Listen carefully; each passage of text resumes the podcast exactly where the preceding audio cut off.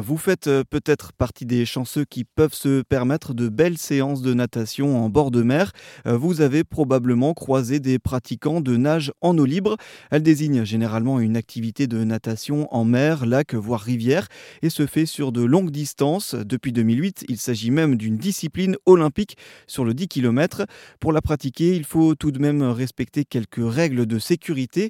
Thierry Henry, entraîneur de Palme en Cornouailles, nous en dit un peu plus. C'est vrai que souvent, quand, on regarde un peu la météo, on regarde d'où vient le vent. On peut avoir des zones calmes et puis des, zones où il y a du vent. Donc souvent, on regarde la météo, d'où vient le vent. Donc nous, je sais qu'en fonction, nous, on fait des sorties mer. Nous, on, on sort en fonction de, l'orientation du vent. Donc on a des planches, on a des, on a des plages qui sont orientées sud, ouest et tout. Donc en fonction de la météo, on change d'endroit. Donc voilà, comme ça, pour avoir un peu, un peu plus de sécurité. D'accord. Et justement, quand on, on, on, va aller nager, on doit faire attention à quels éléments météorologiques pour se dire ah là, euh, on va éviter d'aller là ou on va préférer plutôt certains endroits? Il faut préférer quand même des, des zones un peu plus tranquilles, faire attention de ne pas aller sur des plages où il y a des gens de baïne, où il y a du courant, aller sur des plages un peu plus tranquilles, ou en général, bah, souvent pendant l'été, où il y a des, quand même des zones de, de postes de MNS, de surveillance, dès qu'il y a un poste de MNS, on est sûr d'être plus sécurisé qu'aller nager un peu, un peu n'importe où, quoi. C'est ça qu'il faut faire attention, quoi. Et puis en même temps, c'est vrai, il faut essayer de nager à plusieurs parce que voilà, c'est c'est c'est plus dynamique. Et s'il arrive quoi que ce soit, il y a le, le, collègue qui peut, voilà, on peut, on peut s'aider entre les uns les autres. D'accord, donc euh, deux choses à retenir, effectivement, c'est cet aspect météo, privilégier effectivement les zones surveillées pour, euh, pour nager et pourquoi pas euh, le faire accompagner, histoire d'être encore plus en sécurité. J'imagine que quand on fait de la nage en eau libre, il y a quand même une dimension liée au sens de l'orientation que l'on doit travailler, auquel on doit faire attention. Oui, souvent.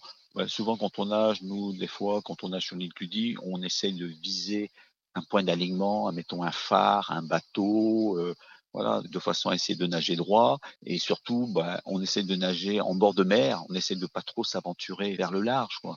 Au mieux nager plus en longueur en fonction de le bord de plage qu'aller aller en direction de, de faire un, un, certain nombre de kilomètres pour partir au large et revenir. Donc le mieux, c'est nager bord de mer. C'est plus facile et plus sécurité. Quoi. Et il y a différentes techniques de nage à maîtriser, à savoir, possibles dans cette discipline?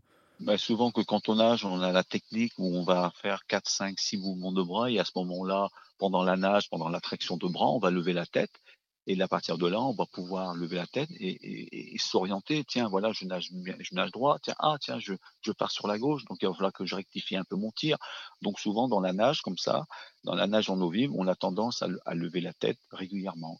Euh, L'idée, vous, en tant que professeur, euh, vous conseillez aussi d'y aller euh, progressivement, de ne pas tout de suite viser trop haut, des objectifs trop ambitieux?